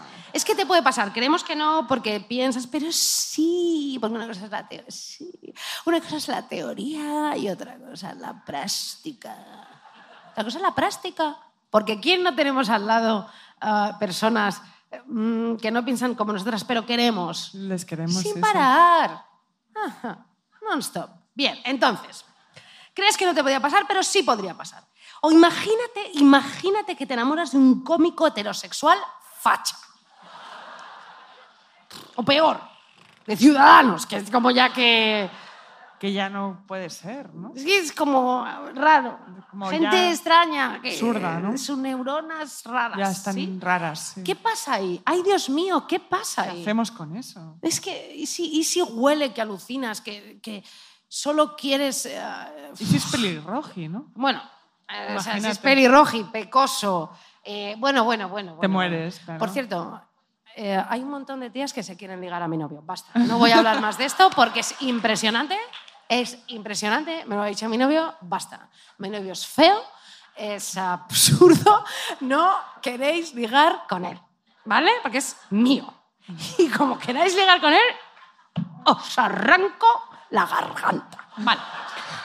Hombre, es que, claro, a base de estar aquí, que si pelirrojo y precioso, y me cago con- en todo. O sea, No, no, no. no. Que No manda entréis ahí. huevos. No entréis ahí. Mm. ¿Que- ¿Queréis la ira de Isabel? No os la aconsejo. Bueno, no, no, yo so- luego soy muy buena, ¿eh? Bueno, a ver. Sí. Pero eso no, me Pero eso no lo eso no me lo quitéis porque es mi sustento emocional y, y si no Lucía eh, tendría todo el cupo y la desintegraría y Me se muero, quedaría me muero, me muero. en el suelo derretida, y Derretida. no queréis eso. Bien, bueno, vamos a ver. Mirad, esto que os he dicho de enamorarse de alguien que no debía o en contra de sus valores, le pasó a una de las mejores señoras que pasara por este mundo, os lo digo así, que me la estoy leyendo todo el rato. A una señora brillante, filósofa, alguien íntegra de verdad y no frívola como aquí las mendas. Las que- compañeras. Bueno, frívolas no, pero con mucho sentido del humor. Yo más. Pero quiero decir, bueno, bien. Venga, Isabel, que llevamos 70 horas en el escenario. Están encantados. Dale, dale Nada frívola. Esto le pasó a Hannah Arendt, que yo me estoy leyendo muchísimo, ¿no? Con Martin Heidegger. ¿Os acordáis que lo contamos? Por Era supuesto. como, Martin Heidegger, Pitufi, ¿eres nazi? Sí. Bien, qué horror. Era nazi Heidegger. Y fue su amor. Heidegger, Pitufi, ¿eres nazi? Sí. Bueno, bien. Heidegger, Pitufi, no me digas que eres nazi, que me partes el alma, madre mía. Pues resulta que sí, que era más nazi que nadie, que Hitler, o sea, flipas. Y ella, como era una dama, una señora listísima, fantástica, que intelectualizaba todo, todo, bueno, filósofa, bueno, pero lo intelectua- intelectu- intelectualizaba todo lo que le pasaba, absolutamente todo, pues seguro que esto también se lo explicó al mundo y a sí misma. ¿Cómo? Pues os lo voy a explicar a continuación. Estoy como... Bueno, os lo voy a contar ahora mismo. Folclórica. Sí. Todo esto que os voy a explicar está sacado de un libro fantástico de Antonio Campillo llamado El concepto de amor de Arendt, de Abada, Abada Editores. Muy bien. Abada. Y nos cuenta lo siguiente. Bien. Para Arendt siempre estuvo en segundo plano sus reflexiones sobre el amor. Consideraba que el amor no era sobre algo que habría que... eh, Debatir. que sí, tener teorías sobre el amor. No. Bien, bueno. ¿Pero por qué? Esto es fuerte. Ella hizo su separación, eh, ella hizo una separación entre su vida privada y su vida pública, ¿vale? Su pasión amorosa, a la que concedió una enorme importancia toda su vida, está deliberadamente silenciosa en su obra filosófica. Claro, explica tú, siendo Arendt, judía, perseguida en Alemania, encarcelada y escapando, emigrando a Estados Unidos por el nazismo, Claro. siendo una teórica política cojonante que escribió obras reinterpretando y criticando a filósofos, filósofos machi- machirulos todos, como Sócrates, Platón, Aristóteles, Kant, San Agustín, Karl Jasper y el propio Martin Heidegger, que el amor de su vida, explica tú, después de todo esta carrerón y judía y todo, que el amor de su vida era Heidegger, ¿no? Pitufi, el nazi. Qué fuerte. Claro. Complicado, ¿no? ¿Cómo coño explicas esto? Fach total. O sea, pero una señora además como comprometida con, con- No, con- no, con no. su tiempo, filósofa, eh, todo. ¿Cómo, ¿Cómo explicas esto? Pero es que le pasó puede. a Hannah Arendt. claro, claro. Es que nos puede pasar a nosotras, que no somos Hannah Arendt, ¿Tú crees que hablamos de Chanel. Es que nos puede pasar completamente. Tiene que oler muy bien. ¿eh? de un fascista. Imagínate el, el, el, eh, Jesús de los Monteros, ese, ¿cómo se llama? Que te enamoras de ese señor con barba, que no está mal, que tiene una buena planta. Es que imagínate que lo ves en No, un after horror, y estás borracha, perdida, y en la inopia, y te viene y te dice. Hola, Claro. estudias o trabajas, te follo vivo. Ya, ¿Sabes? ya, ya. Es que te puede pasar. puede pasar. Porque tú llevas Además, sobre todo eh, en esta primavera que viene fuerte. Sí, Viene fuerte, es que, viene o sea, fuerte, si a Hannah. Arendt le pasó, te puede pasar. Te puede pasar en la primavera de 2022. Sí, entonces, fácil. ¿qué hizo Hannah Arendt al respecto? Enamorarse de alguien en contra de todos sus valores eh, políticos, sociales, eh, morales. Ella creó una teoría que es fantástica, yo creo que a partir de ahora deberíamos de llamarla así, Ajá. que se llama teoría llamada amor sin mundo. ¿Qué es amor sin mundo? Que me parece precioso, Es por cierto. bonito. Amor sin mundo, bien. Ese es el amor que tuvo con Heidegger, seguramente que lo llamó así por él, ¿no? Es ese amor que se siente, que no se puede explicar, es un amor clandestino, puesto que es un amor de personas con diferencias personales, políticas, ideológicas y que tienen obstáculos sociales que se interponen entre los amantes. No puede ser público. Claro. No puede ser público. Nunca. Bien, por eso debe ser secreto y debe ser secreto para preservarlo, para que ese amor perdure y dure lo que tú quieras. Nunca suele durar demasiado. Nunca. Pero bueno. Y debe ser secreto porque la censura pública te puede machacar. Claro, no solo había que preservarlo porque Heidegger era nazi, que, que desfase, porque ella era judía, o sea, que decirte, si le pasa a Hannah Arendt, imagínate. Espinosa de los Monteros en un after en Plaza España, en Madrid. O sea, No, y dos no, copas. O no, 177. Es que vamos, bien. No, solo había que esconderlo porque él era nazi y ella judía, sino que había que esconderlo porque él estaba casado y tenía dos hijas. Más, más cosas. Claro. Amor sin mundo. Es que me parece, me parece, o sea, ay, qué bonito. Amor sin mundo. Amor sin mundo. Ay, bien. Bueno, no lo puedes mostrar al mundo. Va en contra de todo lo que eres y además la gente te defenestraría si lo Claro, supieras. no Acaba la puedes- carrera esta Socialmente señora, no puedes claro. vivir. claro. Imagínate cuando ella hablaba de la banalidad del mal, eh, Heinrich en Jerusalén se llama, Sí. ¿no? Sí, que es que eso. Acordaos, bueno, si no se acordáis, pues yo os lo explico. Porque mucha gente se le echó encima por expresar que los nazis no eran monstruos, sino que simplemente eran individuos que actuaban dentro de las reglas del sistema al que pertenecían sin reflexionar sobre sus actos. Eran máquinas. ¿Vale? Y no se preocupaban por las consecuencias de sus actos, solo por el cumplimiento de las órdenes. Todo el Claro. mundo se le echó encima, pero es que tiene sentido lo que dice Sí, esta persona. ¿no? Bien. Imagínate que se enteran que el gran amor de su vida era Heidegger Pitufi nazi. Después de decir todo eso. O sea, Tremendo. se acabó, porque además la, la criticaron mucho, tal. Bien.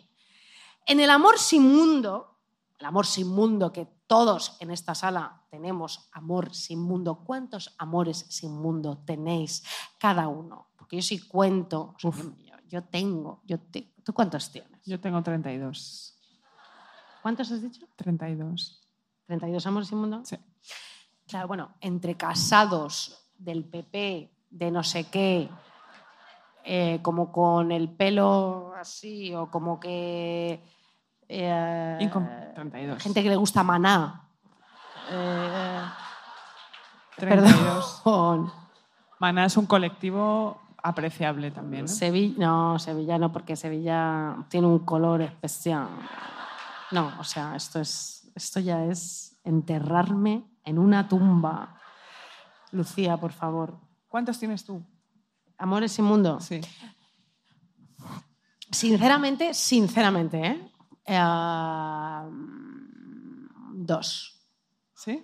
Sí, porque uno era en la universidad, que era muy, muy de derechas, pero es que era pelirrojo, ya era Ya. pelirrojo.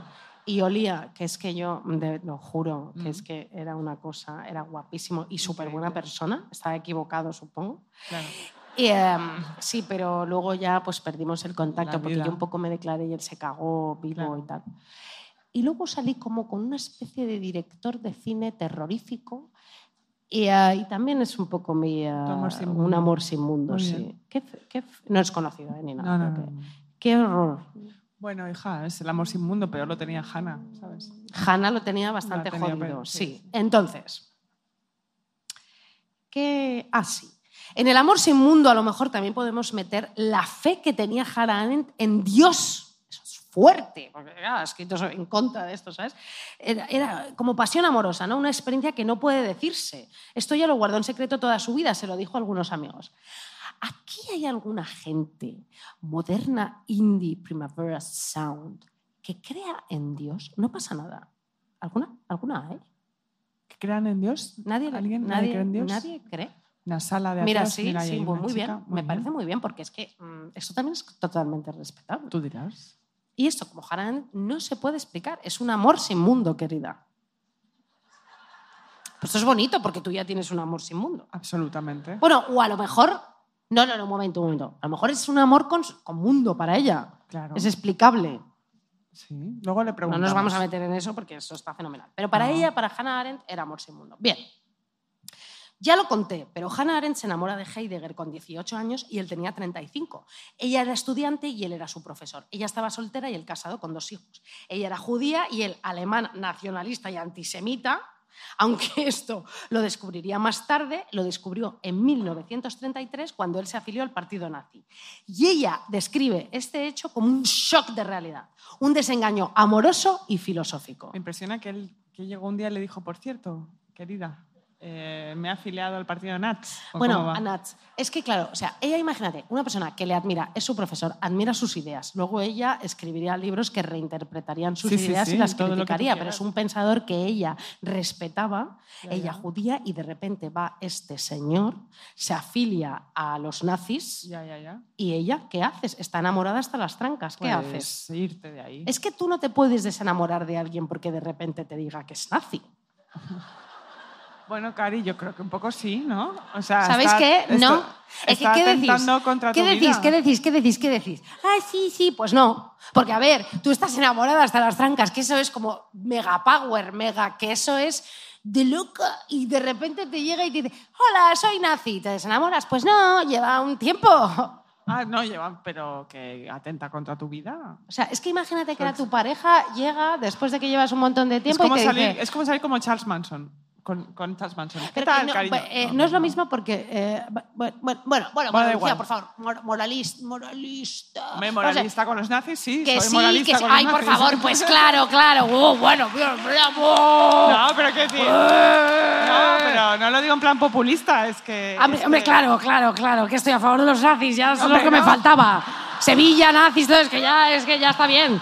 No, joder, me No, refiero. No es tan fácil. No, no es Ha fácil. sido tu profesor. Por Tu supuesto. profesor. eh, totalmente, o sea, quiero decir, ahí hay una atracción de poder, o sea, que te, todo esto. Lucy, Ya, ya, imagínate ya. que era tu pareja que tú quieres muchísimo y te dice, hola, Lucy, soy nazi. Eh, ¿Qué, qué haces? No me costaría dejarle claro. O sea, claro, a mí el claro. pelirroje ahora, que es mi vida, me dice, hola, soy nazi, ¿y qué haría yo? Pues bueno, primero leerle el sobaco 15 minutos y luego ya decirle hasta luego. Pero quiero, y ya olvidarme, pero es No, que no, me costaría tienes- un montón. No, ya, ya, ya. No, en teórico. Le claro. arrancaría tres pecas, las guardaría en una caja fuerte, no lo sé. Pero ¿qué es lo que haría? Pues eh, sufrir mucho porque... Por supuesto, sufrir. Estaba está- equivocada. Está garantizado, sufriría. Bueno, a ver, total. Ese amor clandestino le procuró muchísimo sufrimiento a Hannah Arendt. En 1933, tras esa ruptura, están 17 años sin hablarse. Ella decide que no quiere hablar con él 17 años, ¿vale? En 1950 se reencuentra y ella le perdona. Ella le perdona. Claro. Tiene esa capacidad de perdón y de reconciliación. Qué buena Hannah Arendt. Bueno, La- porque la le quiso muchísimo, claro. Bien.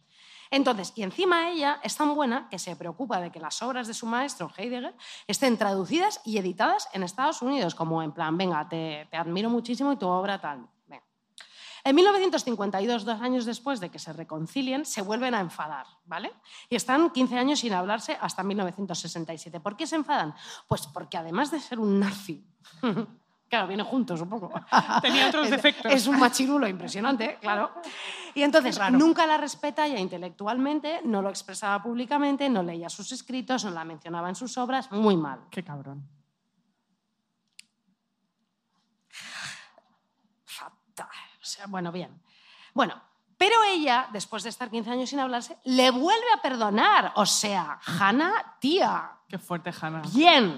Hannah, El amor sin mundo o... el amor sin mundo es que no tiene eh, fronteras. Ni límites. Frontiers. Nada. ¿Cómo se dice fronteras en catalán? Fronteras.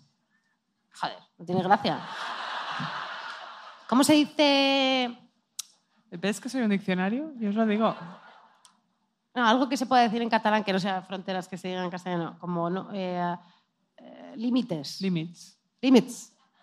No tenía. Su, no, su eso. Bueno. Le vuelve a perdonar porque ella relacionaba el amor con el perdón y la reconciliación. Parecía un cura, también te lo digo, porque es que la verdad, a estas alturas de la vida, no hace falta. No, No hace falta. falta. Es que, ¿qué más da? Bien, por eso pudo volver a ser amiga de él. Luego ella escribiría sobre el perdón en su libro La condición humana, pero a nivel político, no a nivel amoroso.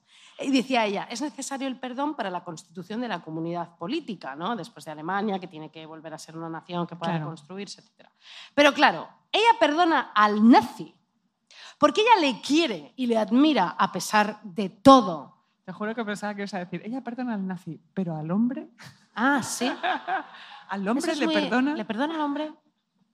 Pues le perdona a todos. Fíjate. Al nazi, al hombre, a todos. A todos. Ya tendría que estar bueno Martin Heidegger. Ya lo te digo. No lo he visto, pero... Pero debía... Luego lo buscamos. O tener... Ah, o sea, Espérate. No, qué horror. Eso nos da igual un poco a nosotras, ¿no? ¿O qué? ¿O no? No sé, ¿no? ¿Sí? Bueno, no sé. Bien. Bueno, hace falta contarlo hoy, ¿no? sí, bueno, bien. Eh, esto... Te has distraído, ¿no? Sí. Ella dice, lo hecho se perdona por amor a quien lo hizo, se perdona por amor. Es que claro, claro que se perdona por amor. El amor no solo es apolítico, dice ella, amor sin mundo, es apolítico. Te enamoras de un fascista. El amor es apolítico. Es que con eso vale todo, también Ya, te lo digo, Hannah es Arendt, es que es tienes un morro, claro, en fin, bueno. Sí. Dice, el amor es apolítico, sino que también es antipolítico. O sea, dice, el amor es amoral, ¿no? Te está diciendo No, ella. el amor es... es, eh, sí, Sí. sí, sí, sí. Quizás, dice, el amor es la más poderosa de todas las fuerzas humanas. Bien. Arendt encontró por segunda vez el amor verdadero, pero esta vez no era un amor sin mundo, era un amor con mundo, un amor en el mundo. Se casa con Heinrich Blacher, que era un alemán comunista enfrentado al estalinismo e intelectual autodidacta.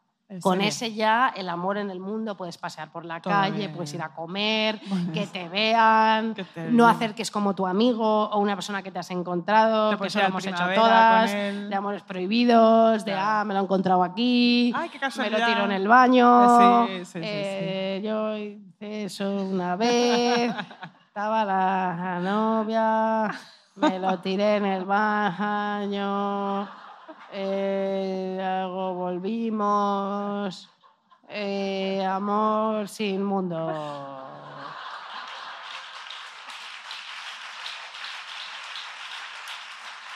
Y este programa hoy se llama El suero de la verdad. Eh, sí, sí, lo he hecho. Es así. Claro. Sí, sí, sí. Bueno. Bien, entonces se enamora de Heinrich Blacher, eh, o en alemán. mm, Estupendo. Blacher. Bueno, no sé. Eh, eh, Tal. Viven juntos 33 años. Todo perfecto. Aquí gran amor, todo lo que tal. Se le puede sacarse en casa, ella puede preservar su identidad. Y encima tenían una relación abierta. Sí, sí, tenían una relación abierta. Ah, bien. Entonces, Lucía Sí. Ligmaer. ¿eh? Eh, sí, sí, sí.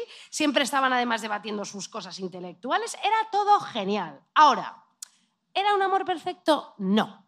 Porque él no soportaba a la madre de ella. Porque vivían los tres juntos en Nueva York, que emigraron en la Segunda Guerra Mundial, y ella vivía con su madre Marta Cron, que se llamaba Cron, no porque tuviera Cron, que eso se tiene que... No, no. La enfermedad era su, de Crohn. era su apellido. Eso es, un- eso es una potada. Ya Yo tengo un amigo que tiene la enfermedad de Crohn. Mm, Es duro. Pero ya no te, se llamaba así, pero no tenía Crohn. No. Y vivían los tres en Nueva York. Y, y Blatcher no aguantaba la madre.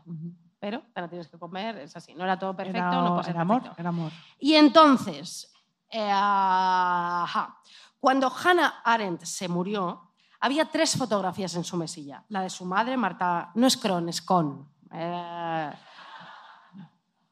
me he equivocado. No pasa nada. Es Marta Con. Tenía tres fotografías, la de su madre, Marta Con. Con, con en francés significa gilipollas. Ah, mira. Con. Con y con, gilipollas, señora. Ah, mira, Pero bueno, con. bien, con, bien.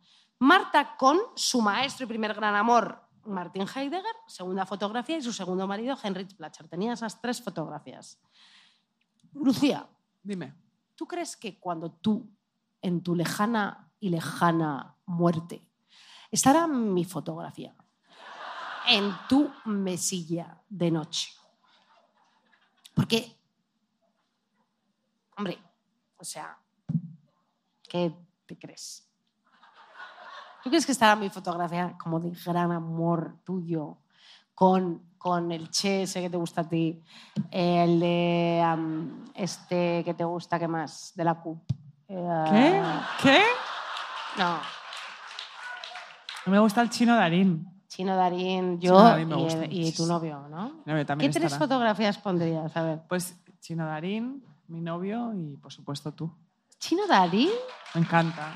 Pero, o sea, yo tendría la de mi ex, que es mi hijo, mi hermano, mi padre, mi pelirroji si seguimos juntos y no fuera, que decir otro, que se va a ir con una concursanta que me lo va a levantar, más joven, más guapa y, y menos... eh, sí, Menos todo. eh, menos todo. Y tú, claro. Pues ya y. Raquel Peláez, que es mi amiga que lucha También. como tú por mi amistad. En tu cabeza, Claro. claro. sí. Entonces, eh, bien, esto Bien, es pues así. está todo clarísimo. Está todo clarísimo, Clarísimo. ¿no?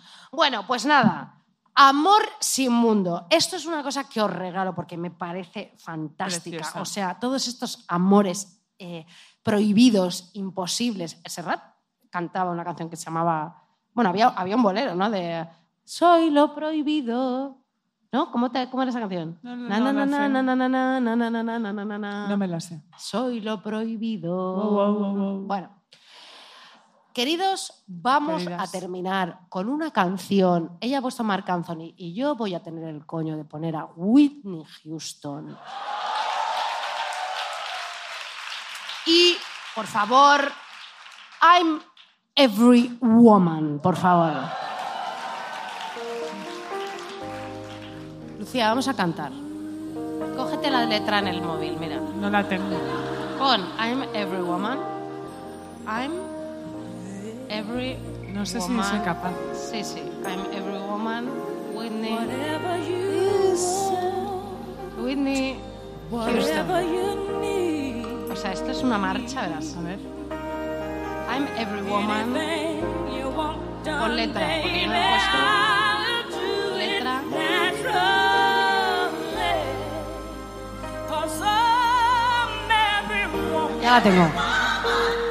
It's all in me.